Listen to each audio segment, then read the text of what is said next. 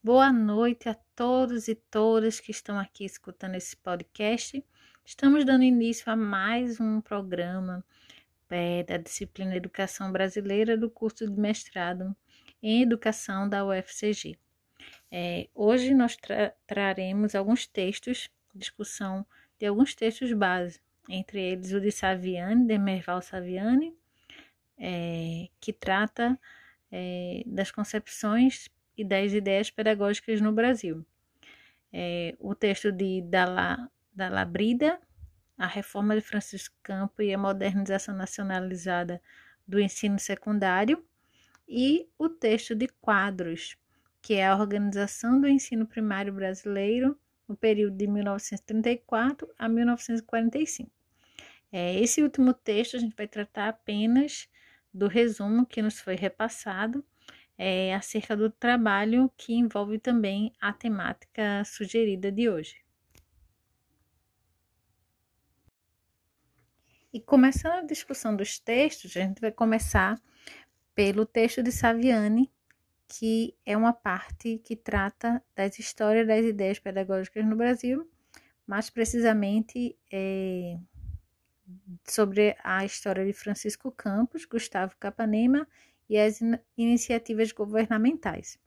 Então, Francisco Luiz da Silva formou-se em direito, assim como Gustavo Capanema também. E ambos vêm da, de Minas Gerais, né? Então, a gente sabe que aquele período histórico foi um momento de muita efervescência, né? Política no estado de Minas Gerais. Ambos também faziam parte da da política getulista.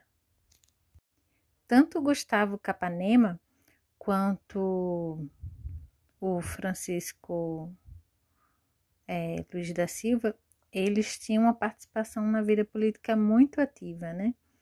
E daí, com a ida de Campos para o governo federal, ele deixa Capanema em seu lugar. Campos ele era considerado o mentor intelectual de Capanema, sendo, nas palavras de Saviani, seu companheiro e herdeiro político.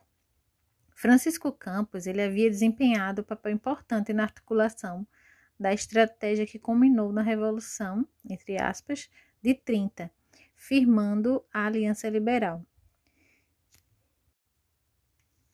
E aí, inspirados no fascismo italiano, Campos e Capanema e Lamari é, secretário de que era secretário de Finanças do governo de Minas, eles fundam a Legião de Outubro, que era chamado conhecido como os Camisas Caqui. No meio disso, havia algumas disputas políticas, né? É, e com a morte de Olegário, Olegário Gustavo Capanema assume interinamente o governo de Minas, esperando ser nomeado interventor. Muito embora isso não aconteça, o Getúlio ele promete e ele cumpre, né? É, dá a, a Gustavo Capanema o Ministério da Educação e da Saúde Pública, que logo mais a gente vai estar falando também em um dos textos sobre como foi essa passagem dele nesses ministérios. Já Francisco Campos teve fissurada a relação com Vargas em virtude de um possível apoio à Revolução Constitucionalista Paulista de 1932. Por conta disso, ele passa um tempo afastado da vida política de Minas Gerais, mas em 1933 ele é nomeado ouvidor-geral da República. E, com o afastamento de Anísio Teixeira, ele assume a Secretaria de Educação do Distrito Federal, cabendo a tarefa de, de modificar e desmantelar toda a obra produzida por, por Anísio Teixeira, no caso, seu antecessor. Junto ao seu amoroso, outro representante da vida política naquele momento também.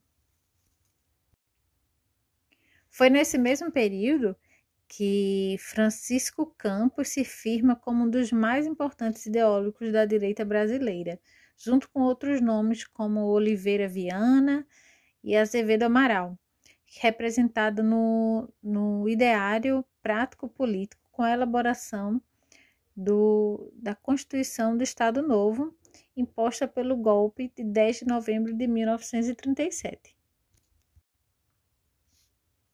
Tendo por consequência a nomeação de Francisco Campos no Ministério da Justiça do novo regime ditatorial, É, ao assumir tal ministério, Campos passa a fazer várias reformas nos códigos penal, no, no Código de Processo Penal também, no civil, no intuito de aumentar a repressão e maior restrição aos direitos e garantias individuais.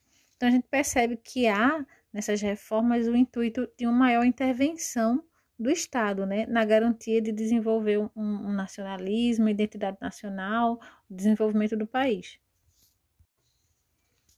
Ainda no intuito, né, desse desmantelamento do, da política de Anísio Teixeira, o Gustavo Capanema, ele, ele institui a Universidade do Brasil, sendo modelo para as demais universidades de ensino superior, e ele coloca diretrizes, né, é, que mais em breve a gente vai falar um pouco sobre essas leis também. Já em 1938, cria-se o INEP, com a direção de Lourenço Filho, que promulgava as leis orgânicas do ensino conhecido como Reformas Capanema, organizando toda a estrutura educacional, sendo estabelecidos oito decretos-leis criados, criando o SENAI, as leis orgânicas do ensino industrial e secundário, comercial, primário e normal. A criação também do SENAC e a Lei Orgânica do Ensino Agrícola. Não se obedecendo a uma ordem cronológica, mas a vivências políticas, a interesses políticos, na verdade, de caráter, mas tinha um caráter centralista e burocratizado, é, que era próprio dos regimes getulistas, né, também do Estado Novo além de dualistas, já que havia uma separação entre o ensino secundário, destinado aos, às elites, e o outro ensino profissionalizante, que era destinado ao povo pobre. Outra característica marcante das políticas de Campos e Capanema são os acordos feitos com a Igreja Católica, é, dirigidas é, por Francisco Campos no início da década de 1930 portal Vargas ele vai se colocar também à disposição para acrescentar né, essas é, teses, essas reivindicações católicas à Constituição de 1934 também. Com isto, recebendo o apoio político da Igreja, que na época era muito forte, o que acaba por exercer uma grande influência na, nas instituições educacionais também, inclusive na indicação de pessoas, de docentes, né, para estar exercendo o magistério é, na formulação das políticas educacionais também do país, né, incluindo a formulação do quadro pessoal ao exercício do magistério. Tal pacto ele vai diminuir as críticas né, feitas pelo chamado do monopólio estatal do ensino, de que eram acusados esses, novos, esses renovadores.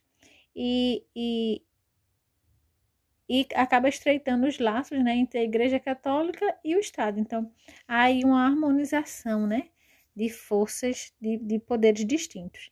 A igreja ela passa a, a admitir a presença né, do Estado na educação. Em seguida, ainda no livro de Saviani, né, vem o, capítulo 9, que vai falar justamente desse equilíbrio entre o, a Igreja Católica e esses renovadores. É, para Campos, a, de, a, de, a,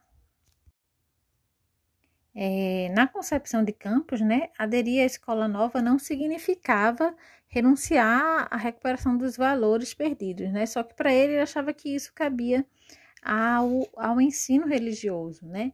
E daí por que isso? Porque o que se a, a educação nesse momento para ele, o ideário era a ideia de modernização da sociedade, né? Então ele considerava que esse era o intuito principal da educação. Então a orientação política que prevaleceu após a revolução de 30. No caso, enquanto é, conservadora, buscava atrair o apoio da Igreja Católica para dar legitimidade ao seu projeto de poder, é, e no, no âmbito, no viés da modernização, dirigia-se os ideários da escola nova, pois para eles possuíam os requisitos técnicos necessários à viabilização do projeto de modernização da sociedade brasileira, o que fez com que alguns membros do movimento escolar novistas também participassem do governo, prestando assessoria ou ocupando cargos políticos. Além de tantos outros exemplos, a gente já falou aqui a respeito do próprio Lourenço Filho, né, que fazia parte desse movimento também. Além do, do Nóbrega da Cunha, é, do Roquete Pinto e o próprio Fernando Azevedo também, que era uma grande figura, né? Era o maior representante, talvez, desse movimento. É, tal configuração ela representou para Saviani um equilíbrio entre essas forças conservadoras e as, as aspirações da escola nova. O próximo texto, a reforma de, de, Francisco Campos e a modernização nacionalizada do ensino secundário, ele vai tratar mais a fundo eh, como foi que se desenvolveu né, e quais os objetivos dessa reforma de, de, de Francisco Campos. E aí quem traz esse texto é o da Labridare, Roberto da Labridare, e ele vai dizer que vai defender que a chamada reforma de Francisco Campos ela estabeleceu em nível nacional a modernização do ensino secundário. E daí depois ele vai explicando o porquê, de que forma isso se deu, né? Então ele vai dizer que há uma ruptura de um sistema político do império para um novo sistema político que era o sistema republicano, né? E ele vai explicar como é que isso se deu dentro dessas reformas e quais as mudanças aconteceram no ensino secundário, quais foram as principais mudanças que mostram essa ruptura.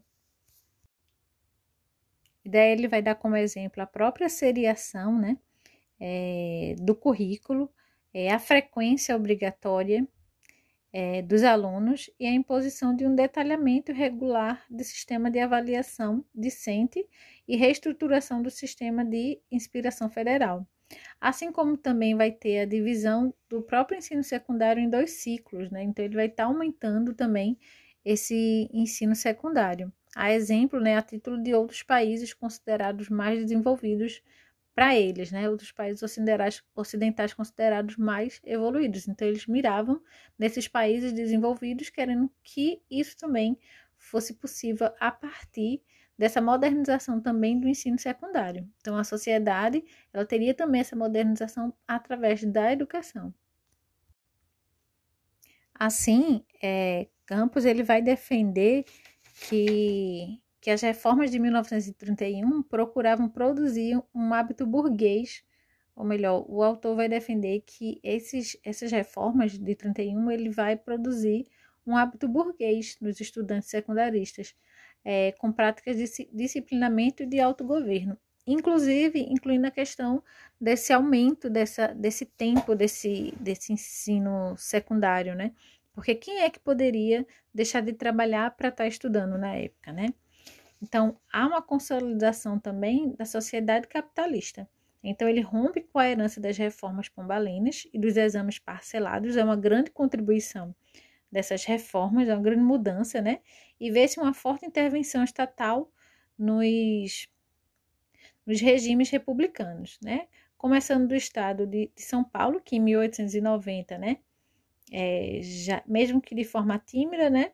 Já coloca o ensino secundário é, ainda exercido é, já coloca é, a questão do ensino secundário, né?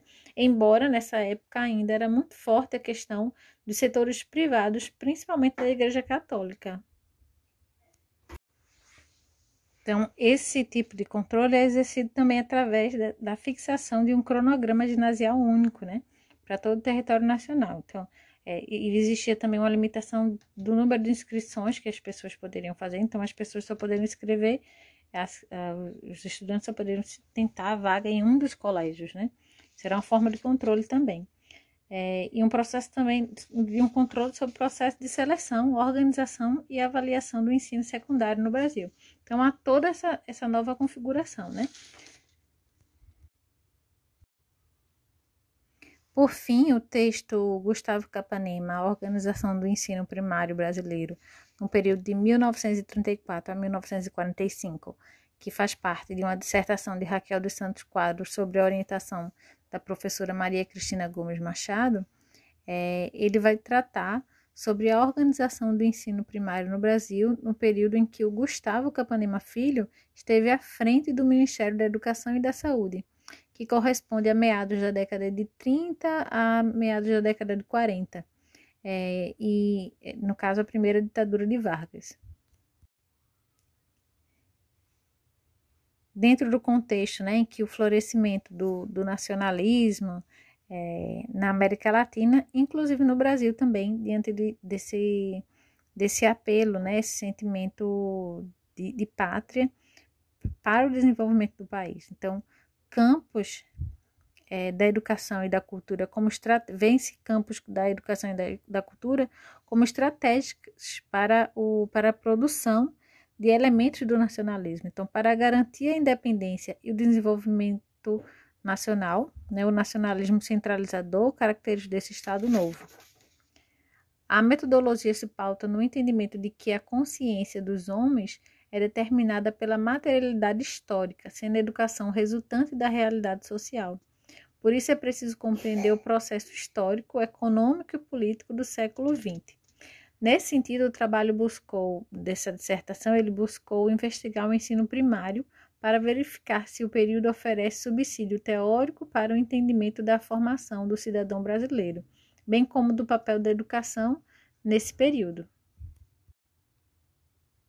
Por fim, ela conclui na pesquisa que as políticas públicas representam um modo de produção histórico, já que tais documentos eles também são construídos a partir desses atores sociais que são inerentes a esse contexto social também.